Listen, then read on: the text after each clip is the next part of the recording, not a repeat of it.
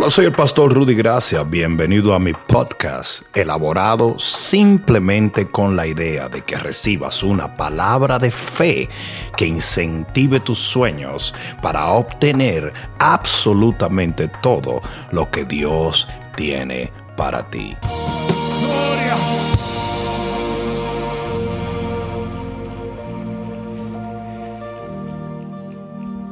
Precisamente de eso vamos a hablar en esta noche. En el libro de Juan capítulo 1 versículo 1 dice la palabra de Dios. En el principio era el verbo y el verbo era con Dios y el verbo era Dios. Este era en el principio con Dios y todas las cosas por Él fueron hechas y sin Él nada de lo que ha sido hecho fue hecho. En Él estaba la vida y la vida era la luz de los hombres. La luz en las tinieblas resplandece y las tinieblas no prevalecieron contra ella. Hubo un hombre enviado de Dios el cual se llamaba Juan. Este vino por testimonio para que diese testimonio de la luz a fin de que todos creyesen por él. No era él la luz, sino para que diese testimonio de la luz. Aquella luz verdadera que alumbra a todo hombre venía a este mundo. En el mundo estaba y el mundo por él fue hecho, pero el mundo no le conoció. A los suyos vino y los suyos no le recibieron. Mas a todos los que le recibieron, a todos los que le recibieron, a todos los que le recibieron, latinos, asiáticos, europeos, hombre, mujer, grande, pequeño, rico, pobre, a todos los que le recibieron, a los que creen en su nombre, les dio potestad de ser hechos hijos de Dios.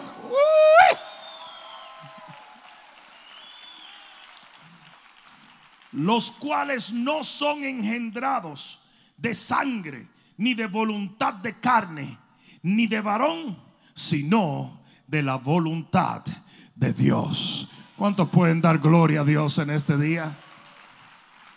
Levanta tus manos al cielo y dile, Padre, gracias que yo soy tu hijo. Amén. Dale un fuerte aplauso al Señor. Siéntate un momento.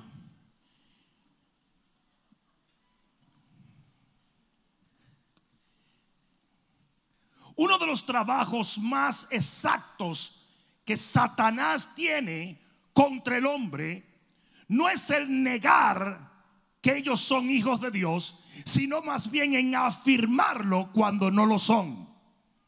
Lo voy a decir otra vez porque parece que no me están entendiendo. El trabajo más exacto del enemigo no es negarle al cristiano que es un hijo de Dios, sino asegurarle al no cristiano que sí lo es. Porque mientras él mantenga a la gente en una falsa seguridad, su alma está en sus manos. Hasta ahora me están siguiendo. Y es por eso que la gran ramera, que no es una señora que vende flores, la gran ramera, que es la iglesia apóstata, que es la iglesia que traiciona los principios de la palabra de Dios, así como la novia del Señor es una virgen, la gran ramera es una prostituta, es una religión mundial a nivel global que va a engañar a todos los seres humanos. La gran ramera tiene una campaña ideológica diciendo que todos somos hijos de Dios.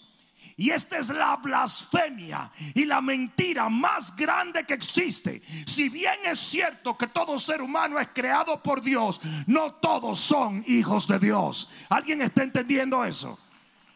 Porque si eso fuese cierto, como el Papa Francisco lo dice, que dice que un budista, que un maometano, que un hebreo o que un musulmán es un hijo de Dios, entonces la Biblia ha mentido. Y yo te puedo garantizar a ti que la Biblia no miente, quienes mienten son los hombres. Y Francisco no es más que un hombre. ¿Alguien está entendiendo eso? Escucha esto. En el versículo 12 dice, mas a todos los que le recibieron, un maometano no recibe a Jesús, lo rechaza, lo persigue. Mas a todos los que le recibieron, los que creen en su nombre. Un budista no recibe a Jesús. Por lo menos no lo recibe por quien Él es. Él no es un profeta, ni un hijo de profeta. Él es el unigénito del Padre, el único camino al Padre, el redentor de la tierra. Les dio potestad de ser hechos hijos de Dios. Aquí no dice que todo el mundo es hijo de Dios. Aquí dice que solo los que le reciben y creen en su nombre. En ese momento lo que el versículo 13 dice toma lugar. Que somos engendrados no de voluntad y de sangre de varón, sino de voluntad de Dios. ¿De qué está hablando esto? Esto está hablando de un proceso llamado el nuevo nacimiento. Es un proceso espiritual que el Señor trató de explicárselo unos capítulos más adelante, en el capítulo 3 del libro de Juan, a un hombre llamado Nicodemos. En el, en el capítulo 3, versículo 6, Vamos a leer desde el 4. Capítulo 3, versículo 4 del libro de Juan. Nicodemo le dijo, ¿cómo puede un hombre nacer siendo viejo? Pues acá puede acaso entrar por segunda vez en el vientre de su madre y nacer. Respondió Jesús. ¿Quién respondió? ¿Quién respondió? ¿Sabe quién es Jesús? El verbo de Dios.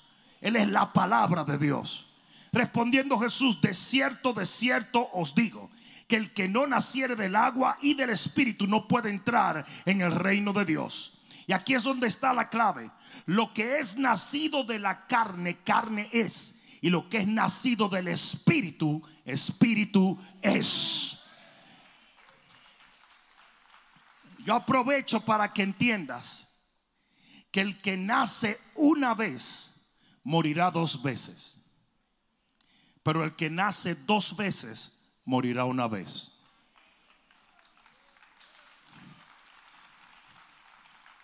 Como se necesita meditar en lo que estoy diciendo, lo voy a decir otra vez. El que nace una vez morirá dos veces.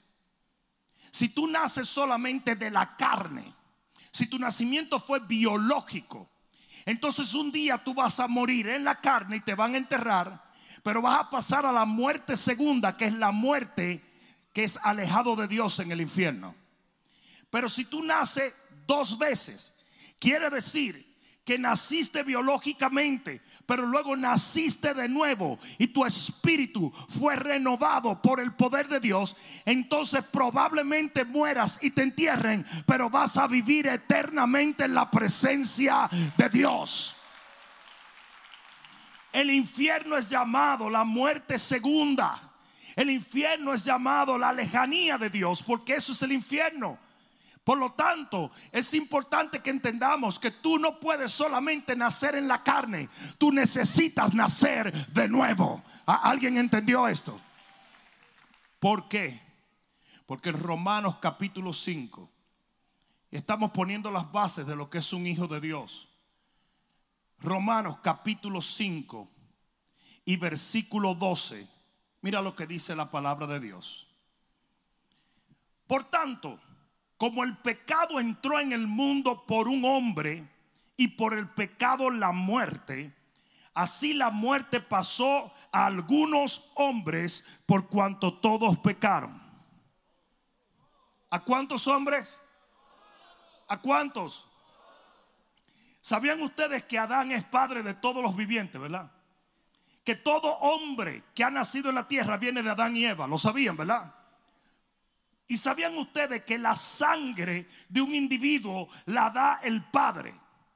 Por lo tanto, en el momento en que Adán pecó, genéticamente el pecado pasó a toda la humanidad. Hasta ahora me están entendiendo.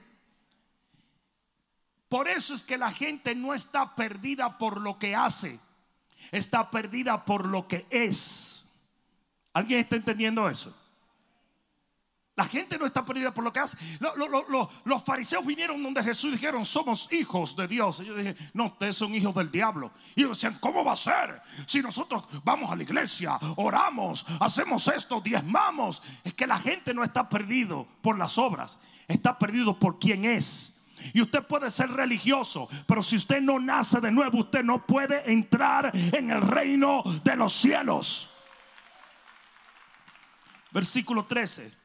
Pues antes de la ley había pecado en el mundo, pero donde no hay ley no se inculpa de pecado. No obstante, reinó la muerte desde Adán hasta Moisés, aún los que no pecaron a la manera de la transgresión de Adán, el cual es figura del que había de venir.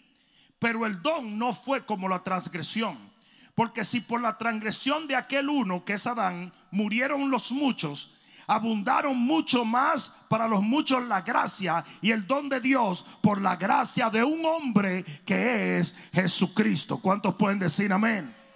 Simplemente lo que la Biblia está diciendo, que el pecado entró por Adán y salió por Jesús. ¿Alguien está entendiendo? El pecado entró por Adán, se pasó a todos los hombres, pero la redención, la salvación vino por la gracia de Dios a través del sacrificio de Jesús.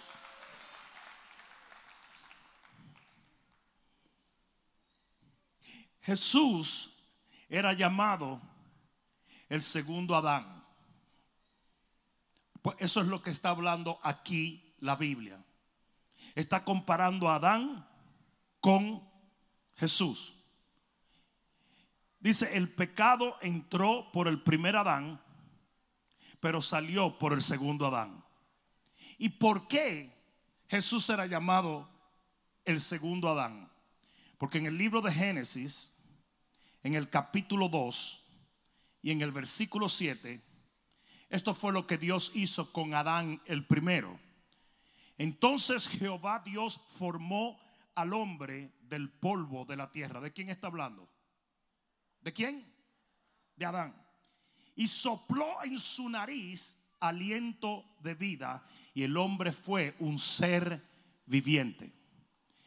Esa palabra aliento es ruach en hebreo, que quiere decir el espíritu de Dios. ¿Me escucharon? Dios forma el primer Adán.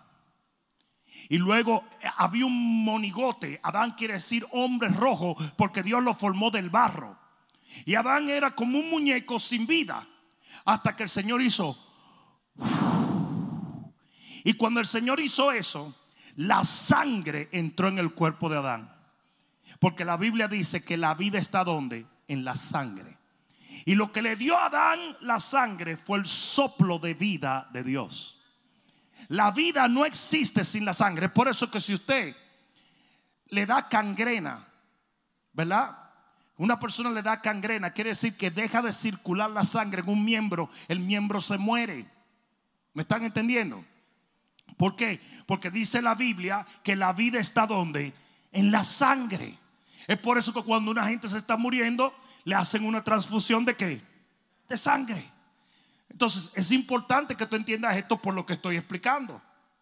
Porque la vida de Adán estaba en esa sangre que Adán tenía. ¿Y esa sangre era de quién? De Dios. ¿Por qué? Porque fue Dios el que sopló. Y la sangre la da quién? El Padre. Hasta ahora entienden eso.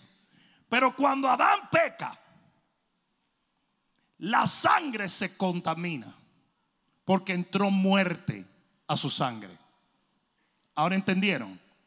Y de allí de esa contaminación, siendo él el padre de todos los vivientes, comenzó a descender el pecado a toda persona. Óyeme bien, antes de que una persona nazca, ya es un pecador y ya está condenado a irse al infierno. Por eso David decía, en pecado fui concebido y en iniquidad he sido entretejido. El pecado viene de fábrica, compadre.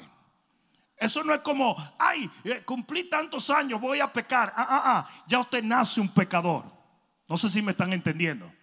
Usted es un pecador. La naturaleza de muerte está en usted. Ustedes no se han dado cuenta que ustedes tienen que enseñarle a un niño a decir la verdad, pero nunca le tienen que enseñar a decir mentira. Ustedes se han dado cuenta que ustedes le, tienen que enseñar a un niño a compartir, pero nunca le enseñan a ser egoísta. Ese niño hermoso que tú tienes criado en la iglesia. Un día tú le dices, mira, dale a tu hermanita. No, mío. ¿Sí o no? Ese niño hermoso que tú has educado en la palabra y en la iglesia, de repente un día tú llegas y hay un grafiri en la pared y tú le dices, ¿quién hizo eso? Yo no sé. Pero tú eres el único que está aquí. Sí, pero yo no sé. Pero tú tienes eso en la mano, el, el lapicero en la mano. Sí, pero no fui yo. Porque tú le tienes que enseñar todos los valores al niño, pero tú no le enseñas a hacer nada a, nada malo. ¿Por qué? Porque ya la naturaleza maligna está dentro de él. Todos somos hijos de Adán. Es por eso que uno de los errores más grandes que la gente puede tener es creer que tú puedes ser salvo por tu conducta. Usted no puede ser salvo por su conducta. Los fariseos tenían una buena conducta y eran hijos del diablo. Usted solamente puede ser salvo por nacer de nuevo. Eso fue lo que el Señor le dijo a Nicodemos. ¿Dónde está la muerte? En la sangre. Ahí está la muerte. Entonces fíjate esto. ¿Por qué Jesús era el segundo Adán? Porque de la misma manera que Dios tomó tierra, sopló y el Espíritu vino sobre Adán y él tenía la sangre de Dios, así el mismo Espíritu vino sobre María y engendró a Jesús. Y como la sangre es la sangre del Padre, la sangre que tenía Jesús era la sangre de quién? De Dios porque fue el mismo Espíritu Santo que engendró a Jesús. ¿Alguien está entendiendo eso? ¿Alguien lo está entendiendo? Es, es, es, muy similar, es un proceso muy similar. Viene el Espíritu, sopla sobre Adán y él recibe la vida. Viene el Espíritu, sopla sobre María y nace Jesús. ¿Por qué no podía? ¿Por qué el enemigo constantemente trata de decirle a la gente que el nacimiento virginal no es real? Porque el nacimiento virginal es la base de la redención. Porque si Jesús hubiese nacido de una mujer y un hombre, él hubiera traído el pecado de Adán. Pero por cuanto Jesús nació de Dios viniendo sobre una mujer, la sangre que cursaba las venas de Jesús es la única sangre que puede redimir el mundo. Por eso pueden morir un montón de gente, pero ninguno tiene el poder de salvarte. Porque el único que nació de una virgen y del Espíritu Santo fue Jesús de Nazaret. Su sangre es la única poderosa para limpiar tus pecados.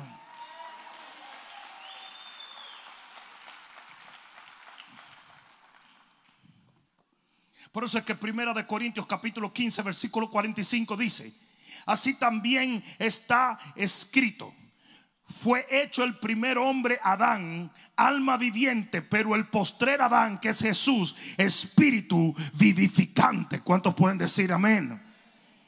Ahora, aquí es donde viene lo bueno. Dios toma a Adán, sopla el espíritu, ruach, su espíritu, y Adán viene a ser un alma viviente, vivo, la sangre de Adán limpia. Luego viene Jesús y Dios hace sobre María, porque la palabra espíritu en griego es numa, que quiere decir viento. ¿Ok? Sopla sobre María, nace Jesús. Pero aquí es donde vienen los heavy duty funky Robbie Wow.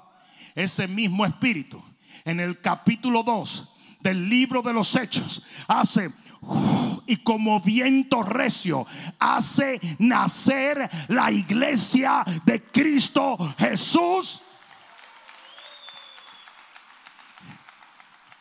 Es por eso que cuando Dios sopla sobre María, nace, para que entiendas, el cuerpo de Cristo. O sea, nace Cristo.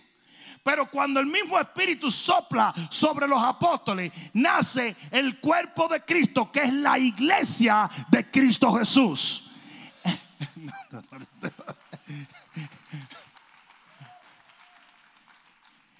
¿Por qué te estoy diciendo todo esto?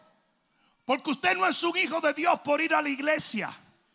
Usted no es un hijo de Dios por leer la Biblia. Usted no es un hijo de Dios por portarse bien. Usted no es un hijo de Dios simplemente por anhelarlo. Usted tiene que ser engendrado, como dice la Biblia, por el Espíritu de Dios, por el soplo de Dios, por el ruach de Dios. ¿Alguien entendió eso? La próxima vez que alguien diga es que todos somos hijos de Dios, mentira del diablo. Es la mentira y la blasfemia más grande que existe. Una persona que diga esto es un agente del mismo infierno. Mira al que está a tu lado, dile qué bueno que viniste.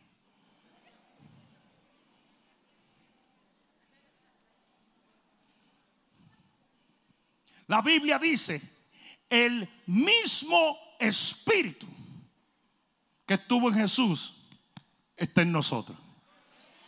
El mismo, el mismo. Nacimos por el mismo espíritu. Somos de la misma naturaleza.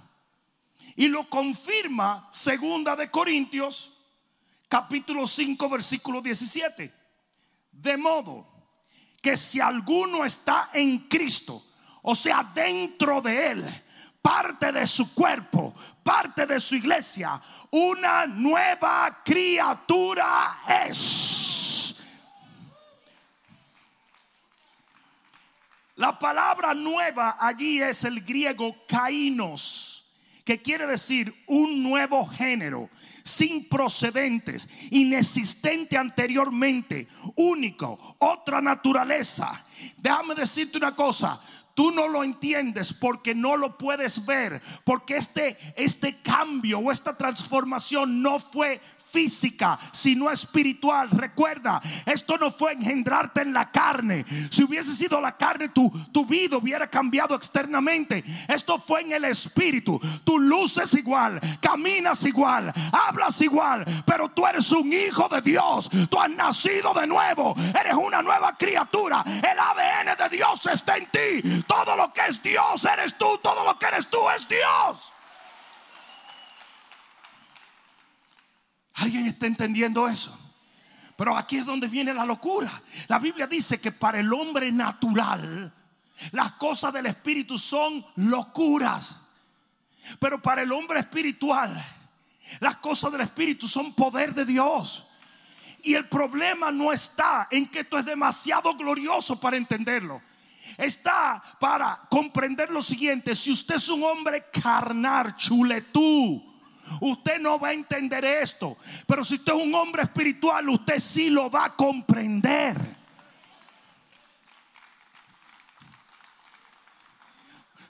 Una de las cosas que el diablo quiere convencerte es porque tú tienes la misma cara, porque tú tienes el mismo tono de voz, porque tú tienes el mismo bajo a pie.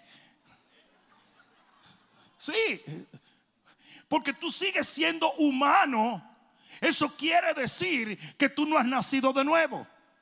Pero Pablo mismo dijo, nosotros seguimos siendo vasos de barro, pero llevamos un tesoro por dentro. ¿Alguien está entendiendo? Tu nueva naturaleza está por dentro. Tu sangre es diferente. Oh, no, no es lo natural. Si van y te hacen un análisis de sangre, ellos miran tu sangre y es la misma sangre. Eres O negativo, eh, A positivo. No, no, no. Pero es que ese no es. A, a ese nivel no fue tu transformación. Fue a nivel espiritual que es mucho más glorioso. El hombre es espíritu, alma y cuerpo. ¿Mm? Tu cuerpo tiene que ser sometido. Tu alma tiene que ser renovada, pero tu espíritu ha sido redimido.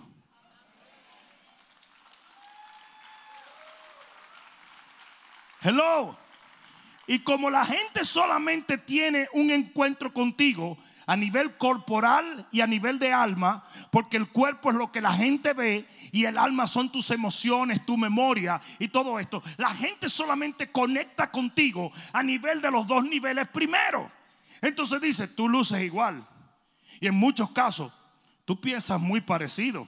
Tú tienes la misma. Entonces dicen, no, no, este no ha nacido de nuevo. Claro que sí. Porque el verdadero hombre no está en el cuerpo, no está en el alma, sino en el espíritu. ¿Sabes por qué? Porque Dios es espíritu. Y por eso Él creó a imagen y semejanza de Él. Porque como espíritu vamos a vivir por siempre con Él. Hasta ahora me están entendiendo. Fuimos creados por Él y para Él. Y por eso, cuando llegue el día, el cuerpo se va a la tierra. El alma se queda entre decidiendo para dónde va y el espíritu va directamente a Dios. Hasta ahora me están siguiendo. Todo esto yo te lo he dicho para que entiendas que no es cosa ligera el proclamar yo soy hijo de Dios. Es algo glorioso, es algo maravilloso. Tú tienes la misma naturaleza de Dios. Lo voy a decir otra vez. Usted tiene el mismo ADN de Dios. Usted es de la familia de Dios.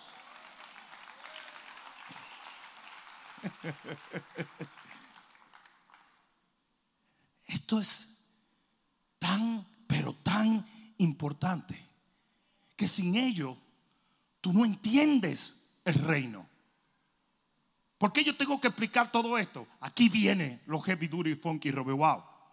En Juan 17, libro de Juan capítulo 17 y en el versículo 20 Libro de Juan 17, 20. Y este es Jesús orando antes de partir a la presencia del Padre. Dice, más al Padre, mas no ruego solamente por estos, los apóstoles que estaban presentes, sino también por los que han de creer en mí por la palabra de ellos en Miami. En el año 2020. Él dijo, yo no estoy orando por ellos solamente, sino por lo que a través de ellos van a venir al reino. ¿Hay algunos de esos aquí? Mira esto, para que todos sean buenos. No, para que todos sean uno. Como tú, oh Padre, en mí y yo en ti, que también ellos sean uno en nosotros. ¿Cómo te lo explico? Es un sancocho de victoria. El Padre estaba en Jesús. Jesús estaba en el Padre.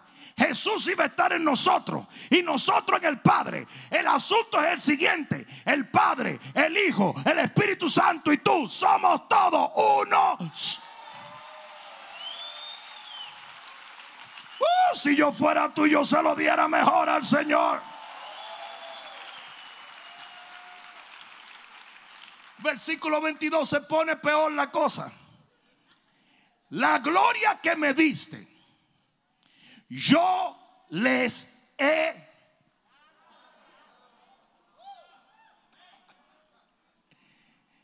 La gloria que me diste yo les he dado para que sean uno, así como nosotros somos uno. En otras palabras, como ahora ellos, ahora ellos tienen la misma naturaleza que tú y yo, papá, y somos todos iguales, entonces ellos pueden recibir la misma gloria que tú y yo tenemos. Déjenme decirle una cosa, que hubo una vez que Moisés, y Moisés era pana de Dios, y hubo una vez que Moisés le dijo, Señor, yo quiero ver tu gloria. Y él le dijo, papá, te de guañinga. Si tú ves mi gloria, explota. No, way, explota. Porque tú eres carne. Tú no has nacido de nuevo. Nadie puede estar en mi presencia. Pero dijo, ¿sabes qué? Oye lo que vamos a hacer. Porque tú y yo somos bien cercanos. Yo voy a pasar tú te vas a meter en una hendidera, en, una hendidera en la piedra. Y yo te voy a tapar con la mano para no matarte. Míralo ahí, te lo dije en dominicano, para no matarte. Te voy a tapar con la mano para que me veas ya cuando esté lejos, me vea las espaldas. Oye lo que le está diciendo. Oye, él y él dijo, está bien, muchacho, no importa. Señores, cuando Jehová pasó, lo tapó El tipo está metido así en una roca. Y cuando el Señor quitó la mano, de lejos, como que eso es radioactivo para la carne. De lejos él lo vio y Moisés se volvió loco. Comenzó, gloria, aleluya, santo, por verlo de lejos, de lejos. Así de lejana tenía que ser la gloria de Jehová para los hombres naturales. Y tú y yo estamos bautizados en la misma gloria. Si se lo vas a dar, dáselo fuerte.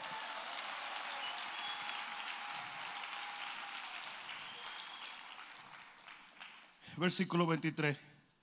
Yo en ellos ¿Quién tiene a Jesús en ustedes? ¿Quién tiene a Jesús en ustedes?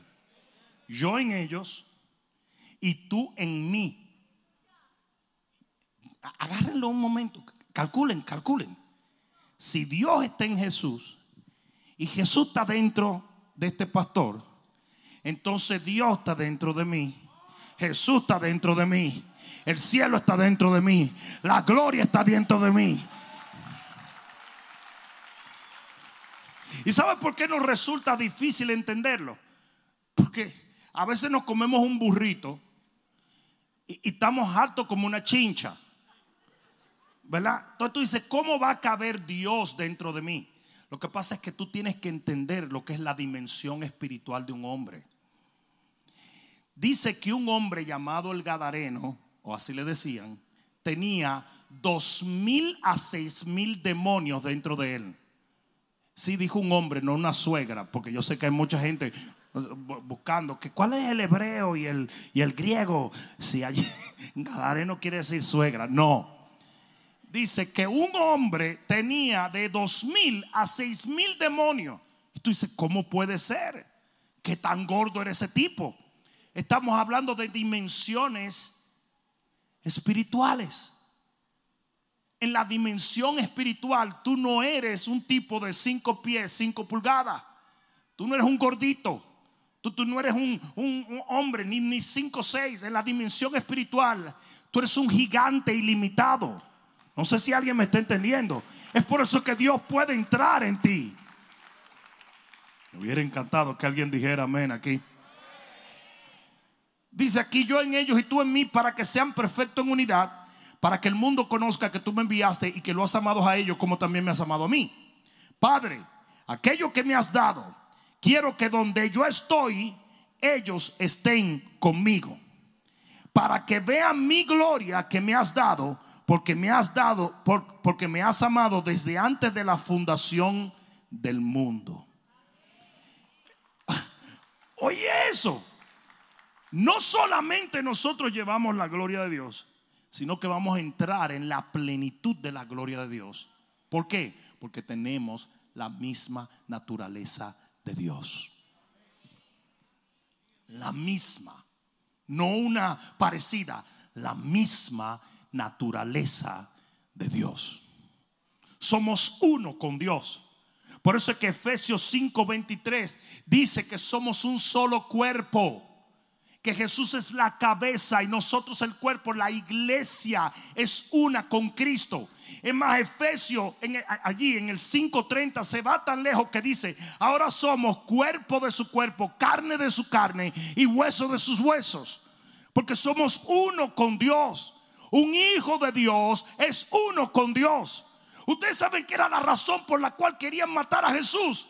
Porque los fariseos decían, diciendo que Él es hijo de Dios, se está haciendo pasar por Dios. Porque se entiende que el Hijo y el Padre son uno.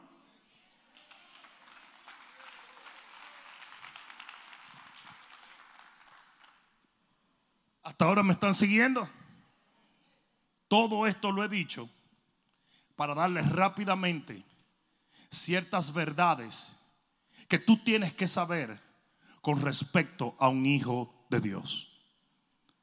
Número uno, herencia. Digan herencia. Romanos 8, 17. Libro de Romanos 8, 17.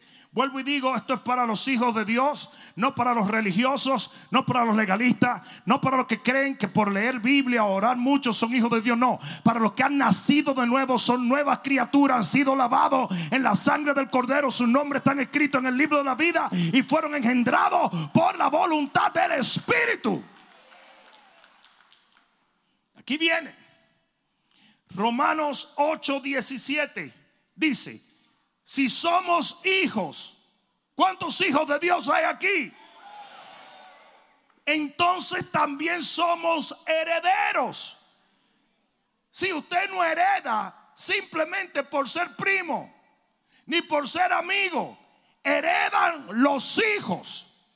Yo dije, heredan los hijos. Dice, si hijos, entonces también herederos, herederos de Dios y coherederos con Cristo. Porque el Padre es Dios y Cristo es Hijo también. Entonces somos herederos de Él, pero coherederos con Cristo. No sé si me están entendiendo. Ahora mira lo que dice. Si es que padecemos juntamente con Él, para que juntamente con Él seamos glorificados. ¿No te gustó ahí? También que íbamos, hombre. ¿A qué se refiere esta escritura? Nos dice, tú eres heredero de Dios porque tú eres un hijo de Dios y coheredero con Cristo. O sea que todo lo que es de Cristo es mío. Todo lo que Cristo heredó es mío. Ahora bien, dice, si padecemos con Él, eso no nos gusta. Pero eso se refiere a lo que dice la Biblia en Marcos 10, 30. Esto no se lo escondió Jesús a nadie. A nadie. Marcos 10:30, él empieza a hablar de parte de la herencia aquí. Dice en 10:30 del libro de Marcos. Dice, vamos a leerlo desde el 29. Dice, respondió Jesús y dijo, de cierto os digo que no hay ninguno que haya dejado casa o hermanos o hermanas o padre o madre, o mujer, o hijos, o tierra por causa de mí y del Evangelio, que no reciba cien veces más. ¿Cuántas veces? ¿Cuántas? ¿Cuántas? Cien veces más ahora en este tiempo, por si acaso, ¿eh? por si acaso, que está hablando de lo espiritual. No, no, no, no. Ahora en este tiempo, casas, hermanos, y vuelvo y lo reitera para que sepa que no hay ningún error en recibir bendición. Casas, hermanos, hermanas, madres, hijos y tierra con con a eso se refiere. La herencia del Señor, mientras estemos aquí, siempre va a causar persecución.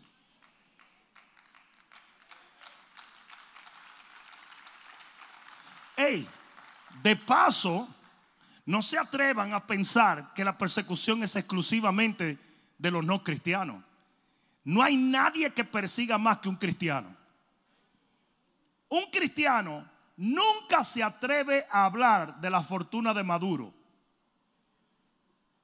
Hijo del diablo, ladrón inmundo, triple bestia, reo de muerte. Pero a cualquier pastor que lo vean prosperar, mmm, es un ladrón. Nunca van a hablar de los Escobar. Nunca van a hablar ni siquiera de, de, de, de, Miley Cyrus o, o, de cualquiera. Es más, Kanye West tiene derecho a tener mucho dinero porque rapió muchas malas palabras. Pero si fuera al revés, que Kanye West hizo su dinero por predicar el evangelio, todos los cristianos lo estuvieran acusando de ladrón. Me van a dejar solo como que no con ustedes, ¿verdad? Ah. Ah.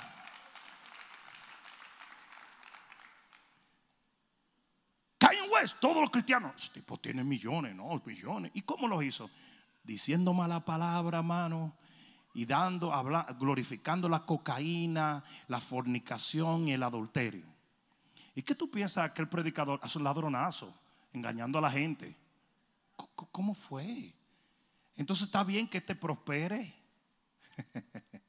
está bien que te prospere diciendo mala palabra, pero aquel no puede prosperar predicando la palabra.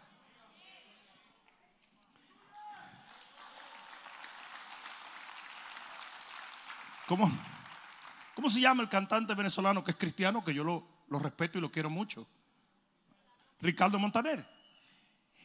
La misma televisora que hizo una basurada asquerosa en contra del pastor Cash Luna, hizo un reportaje no mucho tiempo atrás de Ricardo Montaner. Y Ricardo Montaner fue y enseñó su casa eh, allá abajo en Coconut Grove, y enseñó su yate, y enseñó sus obras, y enseñó todo. Y ellos encantados diciendo, wow.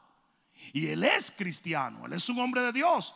Pero él tiene derecho a tener dinero porque tan enamorado de ti.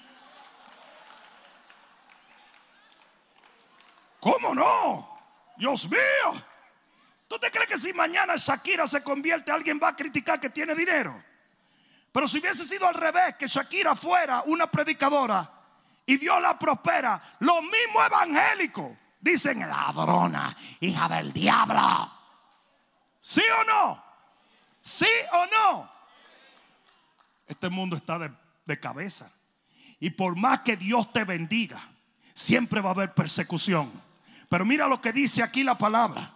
Mira lo que dice va a recibir cien veces más en este tiempo. Casa, hermano, hermana, madre, hijo tierra, con persecuciones. Pero en el siglo venidero, la vida eterna. O sea que Dios te va a bendecir aquí y te va a bendecir allá. ¿Sabes por qué? Porque usted es un hijo de Dios. Usted es un hijo de Dios. Heredero de Dios. Coheredero con Cristo. Aleluya. Yo dije, aleluya. Ustedes saben exactamente por qué la gente ataca tanto la bendición de los cristianos. ¿Mm? Porque dice, ese no lo ha trabajado. Pero es que una herencia la trabaja tu papá, no tú. No tú. Dice que los padres son los que amontonan para los hijos. ¿Mm? Los padres amontonan para los hijos. Atesoran más bien para los hijos. La bendición de un cristiano no tiene que venir por usted, tiene que venir por herencia, por la herencia de tu papá. ¿Alguien entendió eso? Pero el legalismo religioso te dice que no, usted se la tiene que ganar con sudor y dolor. No, es el favor de Dios. Yo no sé qué papá de ustedes no quiere dejarle lo que sea a sus hijos. Usted le va a dejar lo que sea. Si no tiene mucho, no le deja mucho. Si tiene mucho, le deja mucho. Pero si no, le deja lo que tiene, porque ni modo que te lo lleve. Yo nunca he visto una carroza fúnebre con un hijo atrás. Todo se queda. Y los mejores papás son los que se atreven a atesorar, a guardar para dejarle a sus hijos.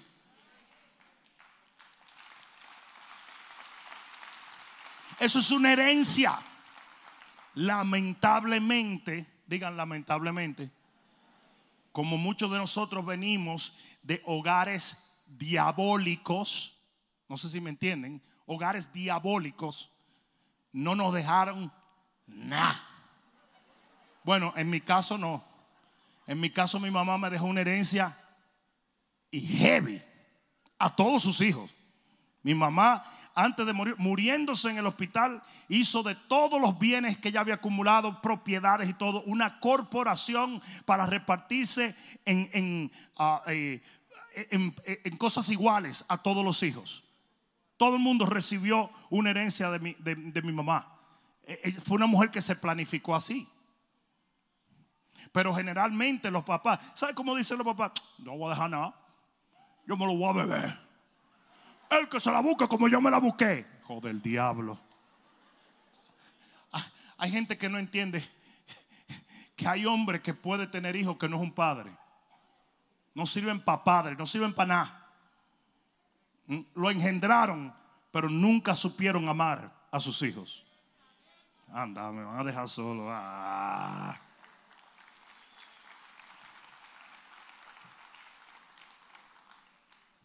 Lo segundo, guianza. En Romanos 8, 14. Mira lo que dice la palabra. Romanos 8, 14. ¿Estás allí? Romanos 8, 14 dice. Porque todos los que son guiados por el Espíritu de Dios, estos son los hijos de Dios. Si usted es un hijo de Dios, usted va a ser guiado por Dios. Usted no lo va a entender, usted no va a comprender cómo.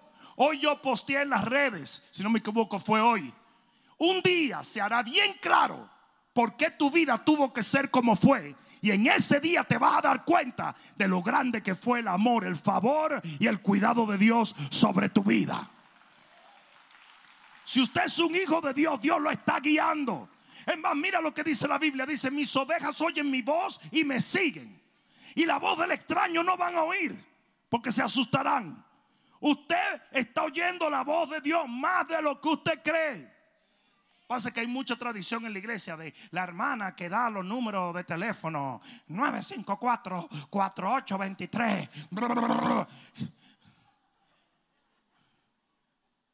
Eh, eh, la, profecía se ha convertido en la iglesia evangélica en el horóscopo. ¿Mm? Antes leíamos el horóscopo, la taza, todo, todo se leía. La abuela mía hasta el baño iba, destapaba el inodoro y decía, hmm". no, no, lo leía todo, todo. Te leía la mano, te leía, mira, veo una piedra en tu camino, eso es un moco, abuela. Ah.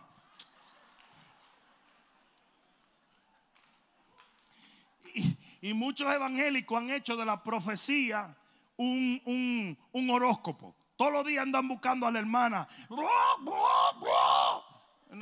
Hermana Furufa profeta.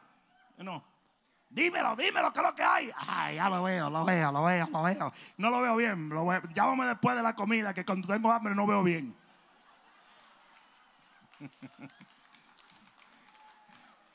y yo no estoy en contra de la profecía. ¿Ok? Pero hay una cosa que yo nunca he entendido.